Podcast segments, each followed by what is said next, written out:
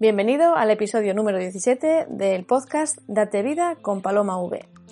Yo soy Paloma V y estoy feliz de tenerte aquí conmigo una semana más.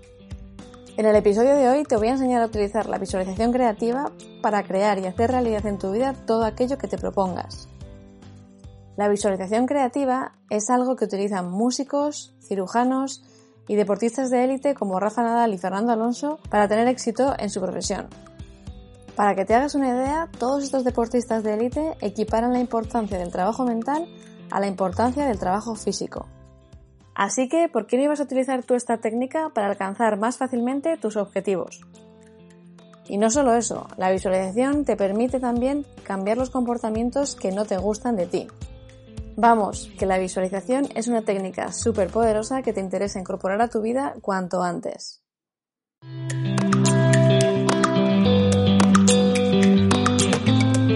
Hola, soy Paloma V, emprendedora, divulgadora de liderazgo personal e inconformista por naturaleza. Bienvenidos a Date Vida, el podcast que te ayuda a sacar el máximo rendimiento a la herramienta más potente que existe y que tienes, tu mente. El 80% de tu éxito depende directamente de ella. Y por ello, cada semana comparto contigo una técnica basada en la neurociencia y en la experiencia que te permitirá ser más efectivo en tu camino hacia el éxito. Date vida con Paloma V.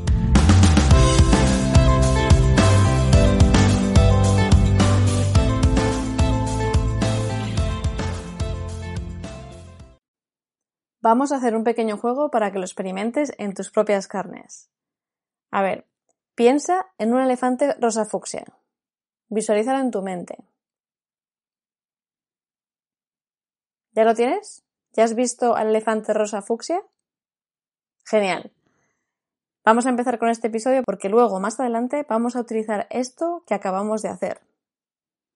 Si te acuerdas, en el episodio anterior, el episodio 16, te conté cómo el hecho de fijar objetivos en tu vida dispara tu éxito. Y además, también te hablé del sistema de activación reptiliano, al que llamábamos SAR. El SAR es un filtro del cerebro que decide qué información es útil hacerle llegar a tu parte consciente del cerebro para ayudarte a identificar oportunidades y alcanzar tus objetivos.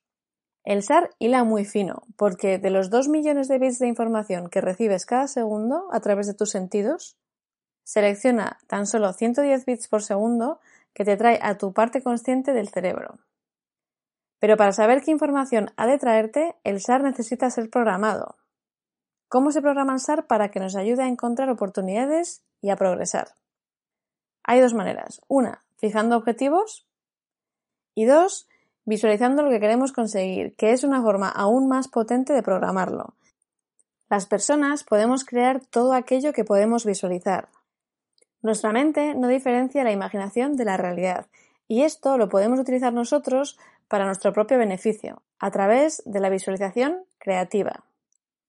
¿Qué es la imaginación? La imaginación es la capacidad de crear una idea, una imagen o una sensación en nuestra mente. Y entonces, ¿qué es la visualización creativa? La visualización creativa consiste en utilizar a nuestra imaginación para crear una representación clara de cómo deseamos que algo ocurra. La mente no solo evoca imágenes visuales, sino que también es capaz de evocar sensaciones auditivas, olfativas y táctiles. Como te decía en la intro, la técnica de la visualización se utiliza en muchos sectores cirujanos, músicos, artistas, deportistas de élite, como Rafa Nadal y Fernando Alonso, entre otros, y todos ellos equiparan la importancia del trabajo mental a la importancia del trabajo físico. Se ha visto que la creación o regeneración de pensamientos es capaz de activar otras partes neuronales y conexiones musculares en red. ¿Qué quiere decir esto? Que a través de nuestros pensamientos podemos activar diferentes áreas musculares. Por eso, para los deportistas, el entrenamiento mental es igual de importante que el físico. Si te gusta la Fórmula 1, seguro que te acuerdas de la pareja que formaban Antonio Lobato, el periodista deportivo, y Fernando Alonso, piloto de Fórmula 1. Lobato acompañaba a Fernando Alonso a todas sus competiciones, ya que era responsable de cubrir todo lo que Fernando hacía. Antonio y Fernando tenían muy buen rollo y siempre estaban haciéndose bromas. Un día, estando en el circuito de Barcelona, Antonio le apostó a Fernando Alonso a que no iba a ser capaz de dar una vuelta imaginaria al circuito, que había hecho esa mañana para clasificarse, cumpliendo el mismo tiempo, con un margen de error de más menos 3 segundos. Alonso debía coger el volante y hacer imaginariamente una vuelta al circuito como si estuviera en el coche, frenando, acelerando y cambiando las marchas igual que si estuviera en la pista, e intentar conseguir el mismo tiempo que había conseguido en la prueba de clasificación esa mañana. Antonio le daba un margen de más o menos 3 segundos respecto al tiempo que había hecho esa mañana, que era 1 minuto y 21 segundos. 20 euros estaban en juego y los dos eran muy competitivos, especialmente Fernando Alonso. De esto que te estoy contando hay un vídeo en YouTube, así que si lo quieres ver, búscalo que es muy interesante. Entonces, coge Fernando, se concentra usando la respiración, que es una técnica de meditación, y comienza a hacer mentalmente la vuelta al circuito. ¿Qué tiempo crees que hizo? ¿Quién crees que ganó la apuesta? ¿Fernando o Antonio? Pues ni más ni menos hizo 1,22 segundos. Tan solo un segundo más de lo que había hecho por la mañana. ¿Y eso por qué?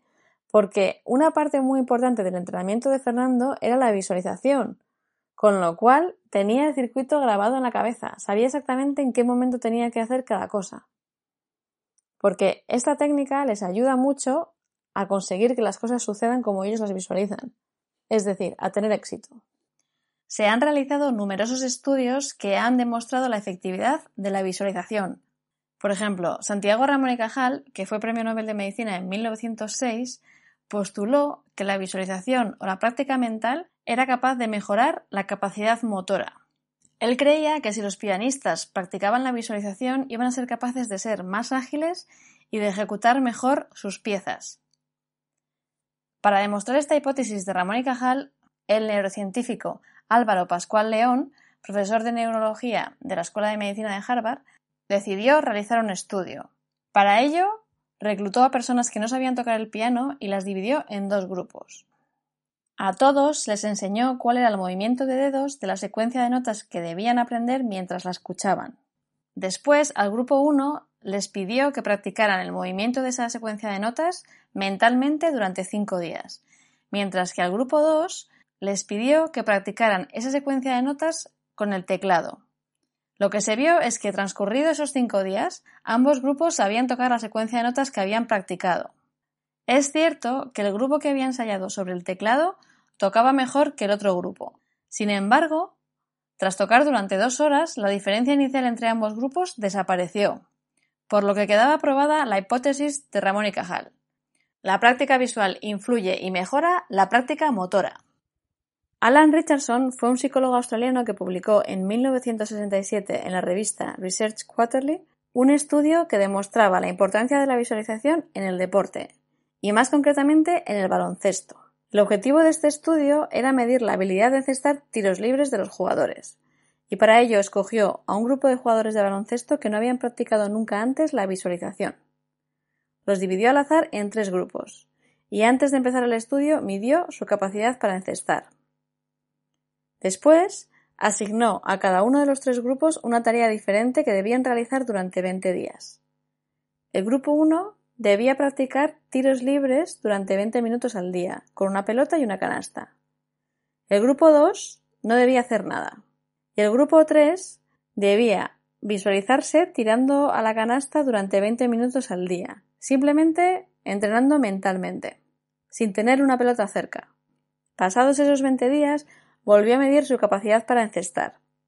Y los resultados fueron los siguientes. El grupo 1, que había estado practicando con una pelota y una canasta, había mejorado un 24% su capacidad de encestar. El grupo 2, obviamente, no había habido ningún cambio porque no habían hecho nada. Y el grupo 3, el que había estado practicando mentalmente, visualizándolo, mejoró un 23% su rendimiento. Prácticamente lo mismo que el grupo 1, 24 frente a 23. Richardson explicó en su publicación que la visualización es mucho más eficaz cuando se siente.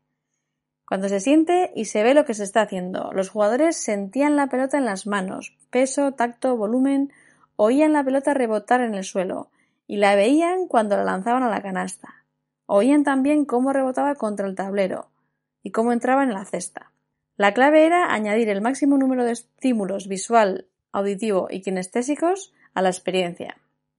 Así fue como Richardson demostró la enorme importancia que tiene la práctica de la visualización en el deporte. Ahora te voy a pedir algo a ti. Rápido. Piensa en un elefante. ¿Ya lo tienes? ¿De qué color era? Fucsia, ¿verdad? Eso es porque cuando hemos empezado el episodio te he pedido que visualizaras un elefante rosa fucsia y como tu mente no distingue la imaginación de la realidad, lo último que tenía tu mente sobre un elefante era un elefante fucsia. Con esto tan solo quería que lo experimentaras tú en tus propias carnes. Veamos ahora para qué lo puedes utilizar tú, porque la gran mayoría de nosotros no nos dedicamos a actividades físicas. Puedes utilizar esta técnica para ganar confianza y minimizar tu inseguridad ante un reto, ante una situación que se te antoja complicada. Por ejemplo, imagínate que tienes que hablar en público y a ti es algo que te pone muy nervioso. Pues lo que tienes que hacer es ir al lugar de la conferencia o al menos verlo por internet, ver cómo va a ser el escenario, visualizarte con la ropa que te vas a poner, lo que vas a sentir, lo que vas a escuchar, los aplausos, la confianza, vas a ser hasta divertida o divertido, vas a contar alguna anécdota. El público va a reaccionar genial. Todo eso, visualízalo, siéntelo, escúchalo. Ya sabes que, como decía Richardson, lo más importante es sentirlo. Revívelo en tu cabeza como si estuviera sucediendo. Y como a ti te gustaría que sucediera, obviamente. Porque para el cerebro es mucho más fácil llevar a cabo algo que tú ya has entrenado mentalmente, que tú ya has visualizado. Él ya sabe lo que tiene que hacer, él ya sabe cómo tiene que suceder todo. Y de hecho, esta técnica de la visualización se le enseña a los concursantes de Operación Triunfo, con el objetivo de que tengan muy claro lo que tienen que hacer una vez que salen al escenario. Los concursantes simplemente se visualizan saliendo al escenario y interpretando con éxito su tema, y eso es todo. Así consiguen que les vaya mucho mejor. Así que el siguiente reto que tengas, ya sabes, visualiza cómo quieres que suceda. También te puede servir para superar un miedo. Imagina que tienes pánico a ir al dentista.